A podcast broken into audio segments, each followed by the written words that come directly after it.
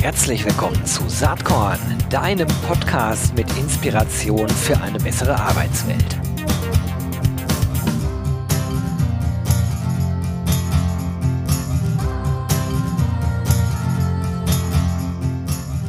Hallo und herzlich willkommen zum Saatkorn Podcast. Heute geht es eigentlich kann man sagen um zwei große Themen. Es geht um Innovation und es geht um Familienunternehmen.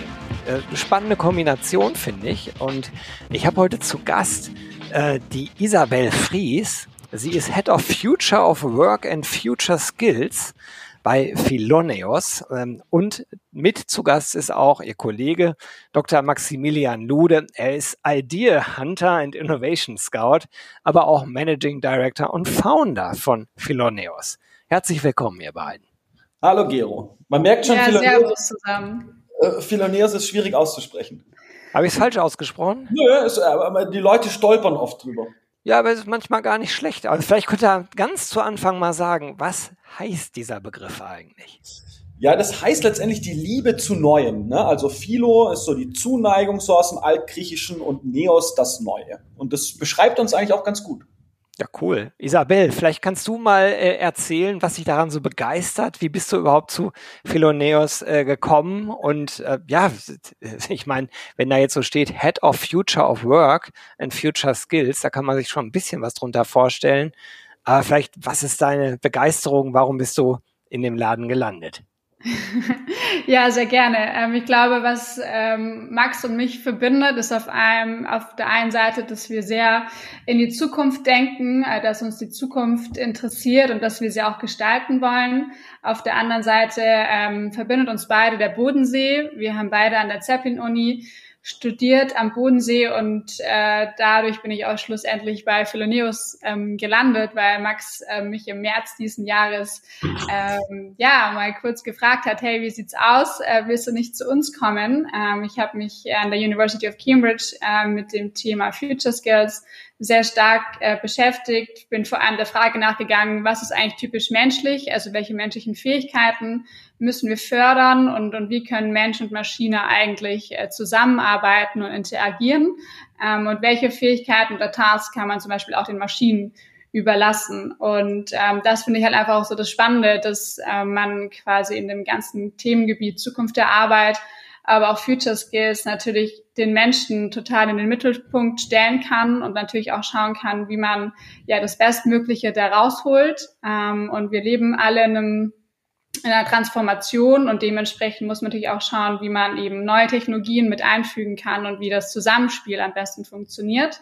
Und äh, dann natürlich noch der Hintergrund, ähm, ja, dass wir vor allem mit Familienunternehmen agieren, äh, finde ich wahnsinnig wichtig, äh, weil Familienunternehmen einfach auch nochmal einen anderen Vibe haben, sage ich jetzt mal. Also ganz viel die Tradition, aber ganz viel offen auch sind für Innovation und diese beiden Punkte zusammenzubringen, ähm, ja, finde ich wahnsinnig spannend und deswegen bin ich äh, sehr froh, mich mit solchen Themen tagtäglich zu beschäftigen. Ja, du hörst hier auch ganz glücklich und engagiert an, wenn ich das mal so sagen darf. Da war viel drin. Ja, wäre äh, schlimm, wenn nicht, oder? Absolut. Da war viel drin, wo wir nachher sicherlich nochmal anknüpfen werden. Aber jetzt, äh, äh, Max, vielleicht kannst du auch nochmal erzählen, wie es eigentlich zur Gründung von Philoneos gekommen ist. Was war die Founding Story? Ähm, wann habt ihr angefangen? Wo steht ihr heute? Äh, und natürlich auch so ein bisschen, was ist deine Leidenschaft dahinter? Ja, total gern. Auch, auch von meiner Seite nochmal ein Hallo in die Runde. Also Philoneos, das war letztendlich die Gründungsgeschichte, die ist äh, recht simpel. Ich habe quasi promoviert zum Thema Familienunternehmen an der Schnittstelle zu Innovation und Marketing, auch damals schon im Bereich Employer Branding. Und dann haben wir am Institut für Familienunternehmen in Friedrichshafen haben wir gemerkt, boah, es gibt schon einiges an Bedarf von familiengeführten Unternehmen für Begleitung, Beratung, ähm, Unterstützung und dachten so, hey, da müssten wir doch eigentlich was machen. Und dann haben sich quasi mein Doktorvater, die ehemalige Institutsmanagerin und äh, ein Kumpel, der damals bei Google in Dublin war, zu viert zusammengetan und gesagt, komm, das machen wir jetzt. Und der Kumpel und ich, wir sind immer noch operativ die Geschäftsführer. Ähm, die anderen sind quasi letztendlich Gesellschafter und nicht operativ drin. Und so ist es dann 2018 äh, gestartet mit ersten coolen Kundenprojekte, ähm, wirklich Branchenvielfalt von Unterwäsche bis zur Pharmaindustrie, bis zur Schokoladentorte. Ähm, wir haben da schon alles an, an Branchen dabei gehabt und freuen uns wahnsinnig, da irgendwie vor allem eben Familienunternehmen zu begleiten. Das ist ein gutes Stichwort an der Stelle, was wir ganz zu Anfang vielleicht auch einmal klären müssen. Familienunternehmen. Warum äh, Familienunternehmen, was macht die aus eurer Perspektive so besonders? Max, vielleicht fängst du mal an, aber ich würde Isabel die Frage gern gleich auch noch weitergeben. Ja, also letztendlich, wir hatten auch schon, das muss ich ja auch ehrlicherweise zugeben, schon ein paar Ausnahmen mit Projekten mit Nicht-Familienunternehmen. Und das ist natürlich auch alles schön, aber Familienunternehmen zeichnet vor allem zwei Dinge aus meiner Sicht aus. Und zwar Punkt eins ist es deren langfristigen Entscheidungshorizont. Das macht natürlich gerade im, im Sinne bei Innovation super viel Spaß, äh, mit denen zu arbeiten, weil sie eben nicht KPI getrieben sind. Hey, nach drei Monaten muss die KPI erfüllt sein, sonst wird das nichts, sondern das ist alles sehr intergenerational sozusagen, sehr langfristig ähm, äh, ausgelegt, was, was das super, super spannend macht. Punkt zwei ist die enorme Tradition, die sie oft haben. Ne? Also über Generationen hinweg gibt es auch tolle Konzepte aus der Wissenschaft, Innovation durch Tradition, ähm, zu sagen, hey, wie können wir denn das verbinden? Ich habe da immer so ein plastisches Beispiel, wenn wir so eine ähm, VR-Brille nehmen, was eine super coole Technologie ist. Und da gibt's ja oft die Bilder, wie so, wie so ein, ein Mann oder eine Frau so eine VR-Brille aufhat und Achterbahn fährt und dann so ein Schwanken gerät. Und äh, letztendlich kann man die gleiche Technologie nehmen und ein bisschen Tradition dazu schnallen. Und dann wäre man zum Beispiel im Europapark ähm, in Rust, die quasi diese Technologie nutzen auf bestehenden Achterbahnen. Das heißt, sie verbinden letztendlich ihre Kernkompetenz, ihre Tradition mit neuen Technologien, um daraus wiederum neue Geschäftsmodelle zu machen. So. Und das ist vielleicht so ein plakatives Beispiel für Innovation durch Tradition, ähm, was vielleicht andere nicht so machen können. Ja, spannend. Isabel, vielleicht deine Perspektive ergänzend dazu noch. Ich glaube, ich habe gar nicht mehr so viel zu ergänzen, ähm, aber ich finde einfach, ähm, ja, das ist ein gewisses Wertegerüst, äh, was Familienunternehmen haben und das ist wirklich geht bis zu jedem Mitarbeitenden. Ähm, die verkörpern das, die haben eine eigene DNA und das finde ich einfach sehr spannend. Ähm, das ist eine ganz andere ganz anderer Vibe. Am Ende des Tages auch äh, die Frage, warum macht man das, ähm, die Motivation. Ähm, und das finde ich jetzt im Familienunternehmen schon sehr, sehr ausgeprägt. Und ähm, auch die Nachhaltigkeit und die Langfristigkeit. Ich glaube, das ist auch, oder das merken wir auch, das ist immer eine sehr nachhaltige, langfristige Strategie, die verfolgt wird. Und, und das ist einfach, damit kann man einfach auch gut arbeiten, äh, wenn, wenn dann Konsens herrscht. Ähm, Genau. Ich muss auch mal fairerweise sagen, auch für uns intern ist das, wenn wir wieder beim Thema Purpose sind, was bei dir wahrscheinlich ein, ein großes Thema auch ist, Gero, öfters im Workshop. Jetzt rein für, für unsere Kolleginnen und Kolleginnen ähm, und Easy gerne ähm, äh, bestätigen oder auch ähm, sagen, dass es nicht stimmt. Äh, es ist schon cooler, mit Unternehmen an Projekten zu arbeiten, wo man sagt, hey cool, da geht es darum, die, die nächste Generation zu überführen, ähm, anstatt jetzt irgendwie dem nächsten Telekommunikationsanbieter zu helfen, irgendwie seinen Umsatz nochmal um vier Prozent zu erhöhen. Ja, absolut. Also, ich kann dem viel abgewinnen. Ich selbst arbeite in einem Konzern letzten Endes, der aber auch ein familiengeführter Konzern ist, nämlich Bertelsmann. Steht ja. ja. auch eine Familie dahinter und ich bin da seit über 20 Jahren und viele der Gründe, die ihr gerade angeführt habt, äh, die sind für mich sozusagen, wenn mich einer fragt, warum bist du noch da oder was fasziniert dich an dem Unternehmen, halt auch äh, genau die Argumente, die ich dann auch ins Feld führen würde. Ja, spannend. Also Langfristigkeit, Tradition, Nachhaltigkeit, äh, und, aber auch durchaus Innovationsgeist. Das ist ja eigentlich das Thema letzten Endes, äh, worum sich dann alles bei euch dreht. Innovation. Wenn man bei euch auf der Webseite ist, das finde ich ganz cool. Da sieht man euch alle als Astro AstronautInnen. Ähm, ich werde die Website natürlich in den Shownotes äh, verlinken. Drüber steht Ihr Büro für Zukunftsangelegenheiten. Ja, lass uns doch mal ein bisschen über Zukunft sprechen. Was sind denn so Themen, wo ihr sagt, da, das sind gerade die heiß diskutierten äh, äh, Themen oder, oder aber auch Projekte bei äh, Philoneos? Also ich, ich äh, fange mal an und kann den Ball direkt zur, zur Easy ja, ich ergänze. weil ähm, eins der größten Projekte, das wird es keiner überraschen, ne? also ich komme jetzt hier nicht mit, dem, mit der mega Überraschung um die Ecke, äh, ist definitiv ähm, das Thema Fachkräfte naja, würden wir eher sagen, Arbeitnehmermangel, ähm, was wirklich alle beschäftigt. Ne? Also wie werde ich auch cooler Arbeitgeber und wie sieht die Arbeit in der Zukunft aus? Das ist mal so Thema eins. Und wenn man da einfach, äh, also diese YouGov-Studie, die da rauskam im Juni, Juli, da gab es so eine Frage, ne? das war so eine repräsentative Umfrage unter Arbeitnehmern und eine hat mich wahnsinnig schockiert, die hieß, äh, ich würde so schnell wie möglich mit meinem beruflichen Arbeiten aufhören, wenn ich es finanziell nicht mehr nötig hätte. Und da haben irgendwie 2019 40 Prozent zugestimmt und 2022 halt 56 Prozent. Und die Entwicklung finde ich äußerst bedenklich und mit allen Pro in allen Projekten, in denen wir so arbeiten, wird auch in Innovationsprojekten, kommt es früher oder später zu diesem Thema, wie stellen wir uns da auf? Und ähm, ich glaube, da kann ich direkt mal einen Ball zur Easy rüber, rüberschießen. Ähm, ich glaube, äh, das ist eins der größten Herausforderungen der Zukunft. Auf jeden Fall, also auch, das sehen wir auch in unseren laufenden Projekten im Moment, dass das eigentlich so die Fragen sind, die wirklich die verschiedensten Unternehmen in den verschiedensten Branchen ähm, interessiert oder die wirklich auch Lösungen dafür wollen. Ähm, dafür sind wir ja auch da, um das ko-kreativ gemeinsam zu gestalten. Ähm, einfach auch, wie es heißt, okay, wie werde ich ein attraktiver Arbeitgeber? Wie binde ich meine Mitarbeitenden? Ähm, das ist ja auch ein Thema, das ähm, ja das enorme Einbußen sind, wenn ein guter Mitarbeitende kündigt. Ähm, das macht ungefähr 35 Prozent des Jahresgehalts der scheidenden Beschäftigten aus, was dann verloren geht quasi.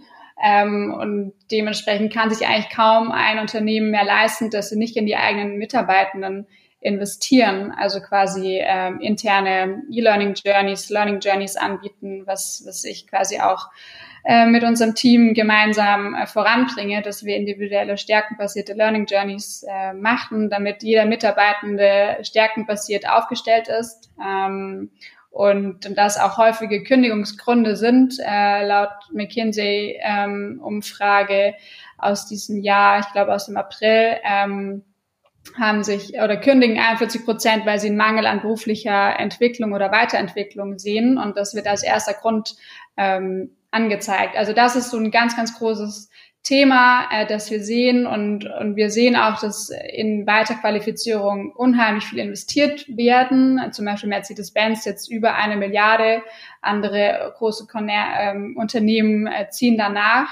Ähm, dann ist aber natürlich auch ein großes Thema, ähm, Generationen, also von der Gen Z zu einer Boomer-Generation ist es, viele verstehen die Gen Z äh, nicht so genau und, und da helfen wir auch, äh, die Gen Z zu verstehen, auch ähm, gewisses Leadership anders zu denken, ähm, aber trotzdem natürlich die älteren Generationen trotzdem mit einzubeziehen und dann natürlich ganz klar so das ganze Thema ähm, Nachhaltigkeit, äh, wie funktioniert eigentlich nachhaltiges Unternehmertum, ähm, das sind eigentlich so die Themen, würde ich sagen, die im Moment ähm, ja wahnsinnig wichtig sind oder herausfordernd auch sind. Ja, das sind viele Themen, mit denen ich mich so beruflich auch beschäftige. Also jetzt nicht nur als Blogger und Podcaster, sondern auch als Geschäftsführer von Territory Embrace. Wir beraten ja auch Unternehmen in diesen Themenfeldern, aber ähm, ohne jetzt sozusagen auf die einzelnen, einzelnen Beratungsfelder zu konkret gehen zu wollen, wollen es ja eher inhaltlich unterhalten, ist für mich die große Frage aus eurer Perspektive, dieses ganze Thema Purpose, äh, also Sinn und Zweck einer Unternehmung. Wie relevant ist das aus eurer Sicht? Punkt A und Punkt B.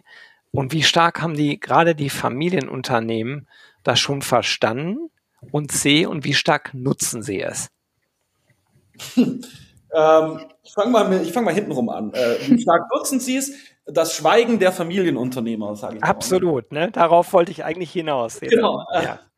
Also voll, da, da stimme ich dir voll zu. Also ich glaube, sie, also die, ihnen ist es durchaus bewusst und sie tun sich auch wesentlich leichter damit, einen Purpose zu finden.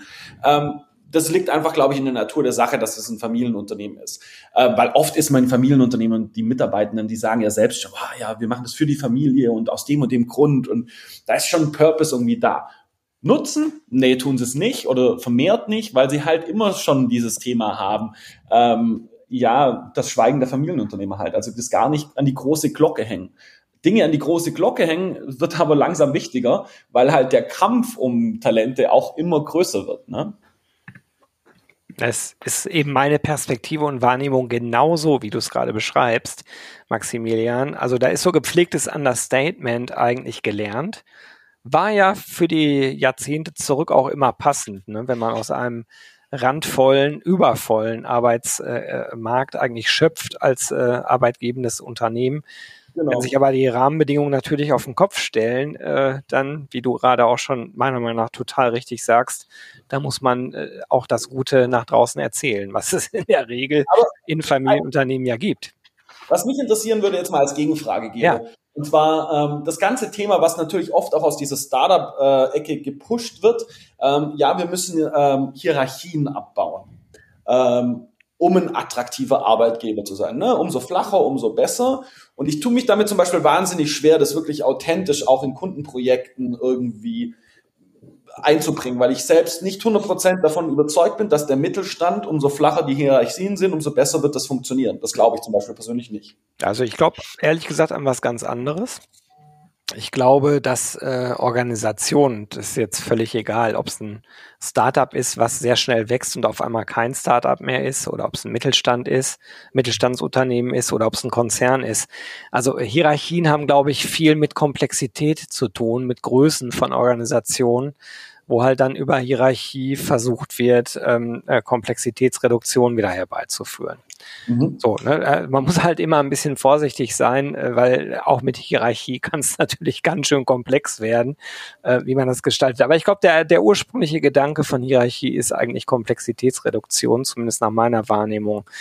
Und ich glaube, dass der größere Treiber gar nicht die Abschaffung von Hierarchien ist, sondern äh, Unternehmertum äh, und äh, unternehmerisches Denken sozusagen in Organisationen zu implementieren und zwar auf jeder mhm. Ebene. Also je, mhm. ne, dass die Leute auf ihrer Ebene halt äh, genau wissen, welchen Entscheidungsrahmen sie haben, wie viel Freiraum sie haben und den aber dann auch ausfüllen und nutzen. Und das hat ja ganz viel was mit äh, Eigen- oder Selbstverantwortung zu tun.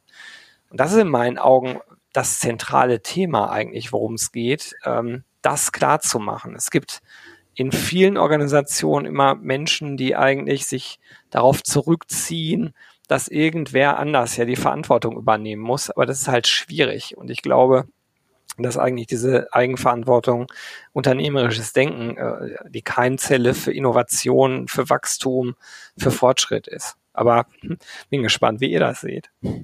Auf jeden Fall. Also ich glaube, nochmal, um da auf dieses Purpose zurückzukommen, äh, ist es ja auch, oder wir merken im Moment, dass viele einfach auch sie selbst verwirklichen wollen oder einfach eine gewisse Freiheit an sich schon haben wollen, wann sie morgens in den Tag starten, also an sich Arbeitszeiten. Es ist nicht mehr so dieses 9 to 5 und auch Überstunden zu machen, ist nicht mehr sexy in dem Sinne, äh, sondern einfach diese Freiheit zu haben, den, das Arbeitsleben selbst zu gestalten, natürlich in einem vorgegebenen Konstrukt, in einem Unternehmen ähm, oder eben ähm, als äh, Gründer, aber ähm, dass man eben diese Freiheit hat oder auch bekommt, ähm, was natürlich auch ganz stark in dieses oder wenn man auch sich fragt, was zum Beispiel die Gen Z wahnsinnig wichtig findet, so dass es Freiheit und Gesundheit sind so der neue Luxus in Anführungszeichen, ähm, dass man wirklich auch auf sich selbst schaut, dieses Wellbeing ähm, und das geht ja auch sehr stark in diesen Purpose ähm, auch rein oder auch fördert auch dieses unternehmerische Denken und Handeln. Ähm, viele Mitarbeiter haben oft oft Angst, ähm, also es ist auch eine Angstdebatte oft, ähm, kann ich das jetzt sagen oder nicht? Und ähm, man muss natürlich auch irgendwie so ein Safe Space äh, für für die Mitarbeitenden schaffen äh, oder auch eine Kultur etablieren, dass es völlig okay ist, verrückte Ideen zu haben, äh, die anzubringen ähm, und ja, vielleicht manchmal das Geschäftsmodell zu hinterfragen und dann wieder neue Dinge äh, zu innovieren. Ich glaube, das ist enorm wichtig und das ist nochmal diese Art Freiheit, die auch da reinkommt, dass man da keine Limits irgendwie setzt, ähm, auch was Ideen etc. angeht. Ja, das glaube ich halt auch. Und das, das geht für mich auch einher mit diesem Gedanken von Unternehmertum. Gibt noch ja. so einen anderen Begriff, der gerade in Deutschland so kräftig durch die, äh, durch die Welt geistert seit ein paar Jahren. Das ist der Begriff New Work, den man ja mhm. eigentlich in anderen Ländern so vielleicht gar nicht kennt als, als Begrifflichkeit, aber in Deutschland halt schon. Und ich habe mich äh, eine Zeit lang mal gefragt, okay, was soll das eigentlich bedeuten? Für mich jetzt in meiner Interpretation geht es gar nicht um New oder Old, sondern es geht eigentlich um better. Also es geht eigentlich darum, Arbeit besser zu machen. Und ähm, da glaube ich halt, äh, wenn man da so ein bisschen drüber nachdenkt, was sind denn so wichtige Parameter, die vielleicht da zur Rate gezogen werden sollten, da fallen mir so vier Begrifflichkeiten ein. Einen Begriff haben wir eben schon gestriffen oder auch benannt in unserer Diskussion, nämlich Purpose. Weiteren haben wir gestriffen, Leadership. Und dann gehören für mich Flexibilität dazu. Du hast es gerade gesagt, Isabel. Ja. Äh, Diversität oder Inklusion, also Vielfalt und Einbezug äh, unterschiedlichster Sichtweisen und demografischer äh, Merkmale oder soziodemografischer Merkmale. Äh, hat dieses, äh, diese Begrifflichkeit äh, für euch eine Bewandtnis in, in, der, in der Arbeit, wie ihr sie macht mit den Unternehmen? Ja, und da geht auch gerade mein Puls schon hoch, weil. Ähm, okay. Sehr gut. Ja, also das Thema New Work, ne? Also ich würde sagen, 80 Prozent unserer Gesellschaft verstehen darunter, darf ich ins Homeoffice oder nicht. Ja, das ähm, ist halt nur eine Mini-Facette davon. Genau, genau, genau, wollte ich gerade sagen. Das ist so ein Mini-Ausschnitt, ne? Und gerade die Themen, die du genannt hast, auch das Thema, wie wir, also letztendlich, dass wir alle zu Unternehmerinnen werden müssen. Ne? Es, Unternehmer ist für mich oder Unternehmerin auch niemand, der ein Unternehmen gehört, sondern letztendlich die unternehmerisch denken kann. Ähm, aber die, vielleicht können wir noch einen weiteren Begriff zu deiner Liste dazu äh, schreiben. Und zwar, also wir sind große Vertreter des Begriffs, ich weiß gar nicht, ob es einen Begriff gibt so, ne? Ich nenne das jetzt mal Talent Customization. Also ich glaube, dass ja. es Arbeitgeber also, in Zukunft hinbekommen müssen, die Arbeitgeber-Arbeitnehmer-Beziehung zu individualisieren. Äh, das, das, heißt, das, ist genau äh, der Punkt gewesen. Eigentlich genau. geht es um Individualisierung, meiner Meinung ja. nach. Die haben alle Voll, unterschiedliche ja. Grenzen. In Zukunft, der eine will 100 Prozent arbeiten, die nächste 70 Prozent, die eine ja. mehr Gehalt, die andere will mehr Urlaubstage. Ähm, und das ist für mich eigentlich letztendlich der Kern und der Inbegriff von New Work, was natürlich super zu, deinem, zu deiner Philosophie passt. Letztendlich geht es um Better Work. Ja, es geht Better Work, die Work ist dann better sozusagen, wenn sie letztendlich auf meine Präferenzen passt und wir haben alle unterschiedlichste Präferenzen. Und ich glaube, das ist eine riesen Herausforderung, weil bei den meisten Unternehmen ist es halt immer noch so, hey, bei uns sind es 38 Stunden von 9 to 5, friss oder stirb. Naja, ist natürlich im Moment so, wie eben schon gesagt, weil wir aus Jahrzehnten kommen, wo man so machen konnte. Wenn man jetzt äh, in Status Quo schaut und speziell ein bisschen nach vorne guckt, wird das ja immer weniger gehen. Ähm, und ich finde da immer diese Generationendebatte nur so halb hilfreich. Deswegen halb, weil ich glaube, das betrifft nicht nur unterschiedliche Generationen, sondern auch äh, eigentlich alle Arbeitsgenerationen. Jeder ähm, weiß ja inzwischen, dass die Büchse der Pandora beim Beispiel Flexibilität sehen wir es ganz genau, dass die offen ist. Das interessiert ja nicht nur jüngere Menschen, auch ältere. Also von daher glaube ich, es geht wirklich um Individualisierung. Ja, glaube ich auch. Genau, und ich glaube, das ist auch so eine, äh, wenn wir jetzt irgendwie auch bei Kompetenzen irgendwie eingehen, ähm, eine wichtige Kompetenz ist einfach diese Flexibilität, also dass man dafür auch offen ist, ähm, dass es eben im Moment so ist, dass äh, sich relativ viel wandelt, dass wir immer auf neue ähm, ja, Krisen irgendwie reagieren müssen und das natürlich sehr flexibel und das ist natürlich auch ein komplettes neues Mindset auch ähm, verlangt ähm, dass man eben flexibel denkt, dass man flexibel arbeitet. Ähm, aber dann auch, wie Max gesagt hat, so jeder Mitarbeitende hat unterschiedliche oder individuelle Stärken. Und ich glaube, das ist auch das extrem Spannende, ähm, sich wirklich mit Mitarbeitenden mal wirklich intensiv auseinanderzusetzen und zu fragen, so, hey, ähm, wo sind eigentlich deine enormen Stärken? Wie können wir das Unternehmen mit deinen Stärken voranbringen, was einfach viel zu selten ähm, stattfindet, leider. Äh, es wird ja immer so gesagt, okay, wir müssen äh, hier und da müssen wir, äh, müssen wir neu, ähm, neu denken, aber oft wird gar nicht mit den zuständigen Mitarbeitenden gesprochen, sondern einfach äh, darüber hinweg entschieden, äh, was, glaube ich, auch demotiviert. Und ähm, es muss so ein Shift geben, dass man wirklich äh, die Mitarbeitenden in den Mittelpunkt auch stellt und das, wie gesagt, auf eine individuelle äh, Art und Weise hinbekommt, äh, was natürlich äh, viel, viel mehr Aufwand bedeutet. Aber ich glaube, am Ende des Tages ähm, auch einen ganz anderen Mehrwert für das ganze Unternehmen bietet. weil man da wieder auch den, zum Purpose kommt. Warum mache ich das eigentlich? Und wenn man wirklich merkt, dass sich mit einem wirklich äh, intensiv auseinandergesetzt wird, äh, glaube ich, dann hat man auch ein ganz anderes Purpose-Verständnis als das, vielleicht vorher. Das bringt mich zu so einem anderen Buzzword. Da hätte ich auch nochmal Lust, mit euch drüber zu sprechen, weil es so gut passt gerade, nämlich das ganze Thema Employee Experience, äh, wo ja wirklich der Gedanke dahinter ist, Isabel, du hast es gerade gesagt, äh, die Mitarbeitenden wirklich in den Mittelpunkt zu stellen. Und ehrlich gesagt, da gehören sie eigentlich hin. Ne? Also ohne Mitarbeitende ja, ist es ja. halt ein bisschen schwierig, ein Unternehmen zu betreiben. Das war halt jahrzehntelang selbstverständlich. Ich persönlich glaube, dass wir in Zukunft erleben werden, dass Unternehmen daran kaputt gehen, dass sie ihre Mitarbeitenden nicht mehr gewinnen oder binden können, äh, aber, aber vielleicht sogar noch Aufträge haben. Ne? Riesenthema. Ja. Sehe ich also original so. Genau, also das, man könnte es ja ableiten. Guck mal, wenn wir die letzten zehn Jahre der, der Wirtschaft anschauen oder 15 Jahre, da war immer das Thema Customer Centricity. Ähm, und jetzt, wenn wir jetzt einfach mal sagen, die wichtigste Customer Groups sozusagen sind eigentlich, ist, sind die internen Mitarbeitenden. Das heißt, Customer Centricity im eigentlichen Sinn heißt letztendlich eigentlich, die eigenen Mitarbeitenden in den Mittelpunkt zu stellen. Und ich glaube, wenn man das mal verstanden hat, dann kann man auch wirklich ein cooler Arbeitgeber sein und dann wird das auch wahnsinnig gewertschätzt, dann wird das nach außen getragen. Ähm, deshalb glaube ich oder würde das zu 100 Prozent unterstreichen, was du da sagst.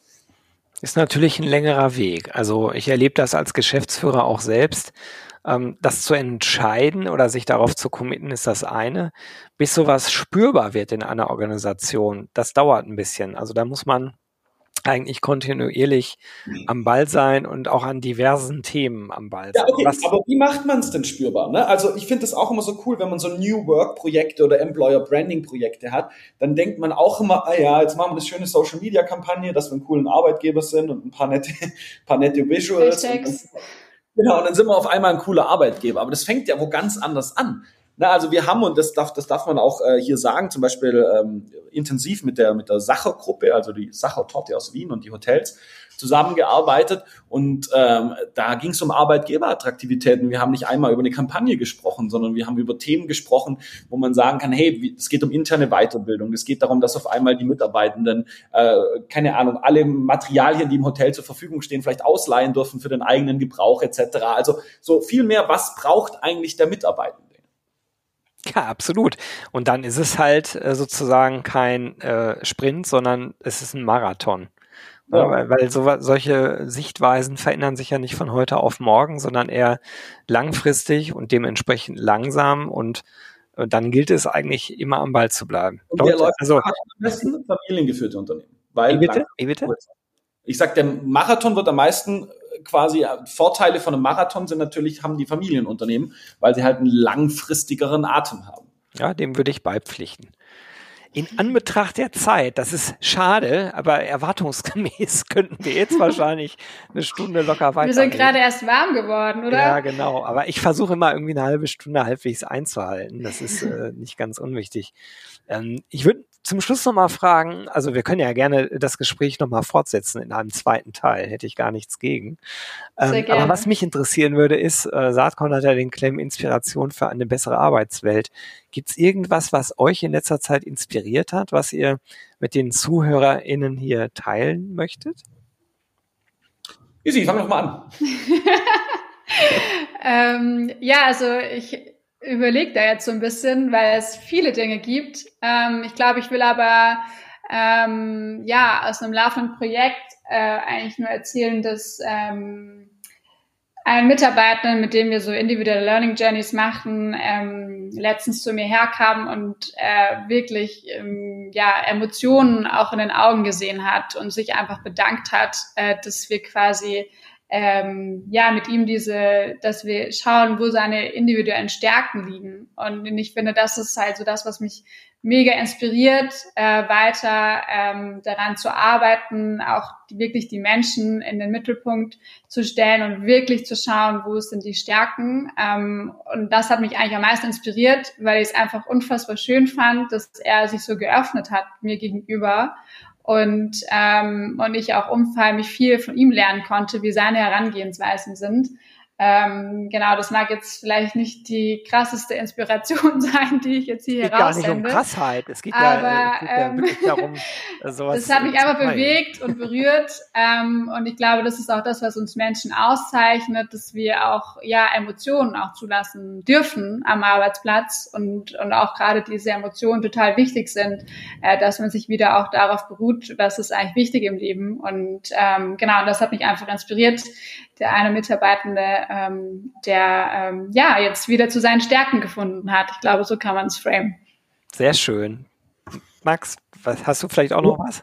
Ja, ganz kurz, mich hat vor kurzem der Europapark sehr inspiriert, weil ich da zu Besuch war auf einem Vortrag und da auch den Direktor für Digitales kennengelernt habe. Und da ging es darum, so wie die innovieren. Und da ging es mal darum, dass das Unternehmenssetting, die Atmosphäre ne, ähm, so entscheidend ist. Und die sagen, naja, wir sind jeden Tag auf einem riesengroßen Spielplatz. Also so diese, diese Idee des Homo Ludensus, ja, irgendwo dieser spielende Mensch, ähm, auch im Unternehmen zu sein, ähm, um Dinge auszuprobieren, das hat mir von der ganzen Kultur schon wahnsinnig imponiert, äh, wo ich sage, ähm, da stehe ich sehr dahinter und das hat mich sehr inspiriert.